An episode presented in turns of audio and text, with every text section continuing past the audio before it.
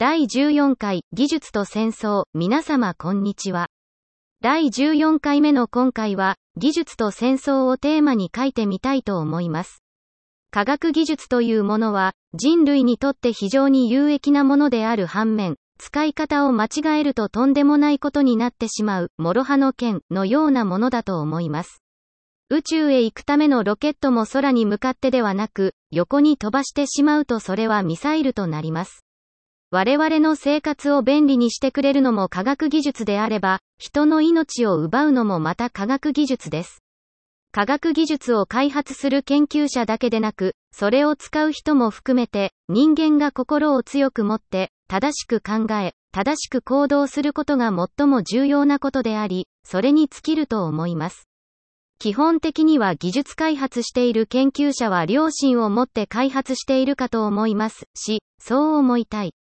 しかし、その技術を使うのは、開発者ではない人間が使います。その使用者がどう使うのかということまでをも考えて科学技術の開発はしなければならないのかもしれません。さらに、開発者の思いを伝える努力をしないといけないのかもしれません。これまでの人類の悲しい歴史をたどると、多くの戦争、内紛が行われてきましたし、現在も進行形で悲惨なことが行われています。世界規模の大きなものとしては、1914年の第一次世界大戦と1939年の第二次世界大戦です。第一次世界大戦では、初めて毒ガス兵器が使用され、科学者の戦争と言われます。その後の第二次世界大戦では、初めて核兵器が我が国に使用され、物理学者の戦争と言われています。科学も物理学も非常に大事であり、これらの技術はなくてはならないものです。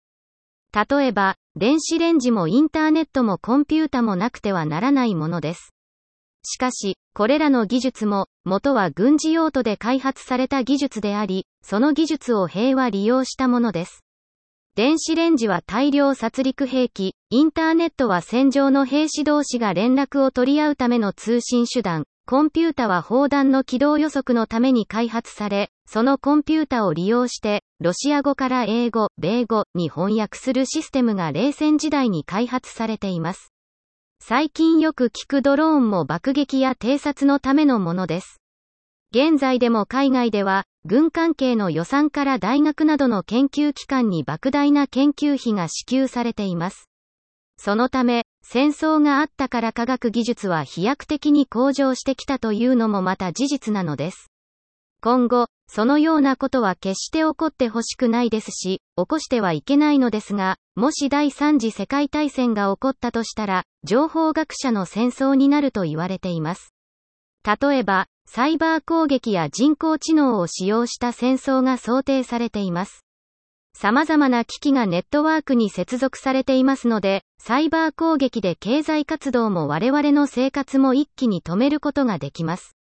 また、戦場では人間の兵士の代わりに人工知能搭載ロボットを導入したり、人間の能力を飛躍的に向上させるためのツールとして使用されたりするかもしれません。実際、無人偵察機がありますので、すでに人工知能もそちらの方向に動いている気もしますし、サイバー攻撃はすでに日常茶飯事のように起こっています。ビットコインの流出や企業活動の停止など経済的にも大きな打撃を受けています。これらの状況を受けて、世界規模で人工知能などを戦争で使用しない、戦争で使用するための技術開発は行わないと宣言されました。しかし、これまでの歴史を振り返ると、そのルールすら破ってしまうのが人間です。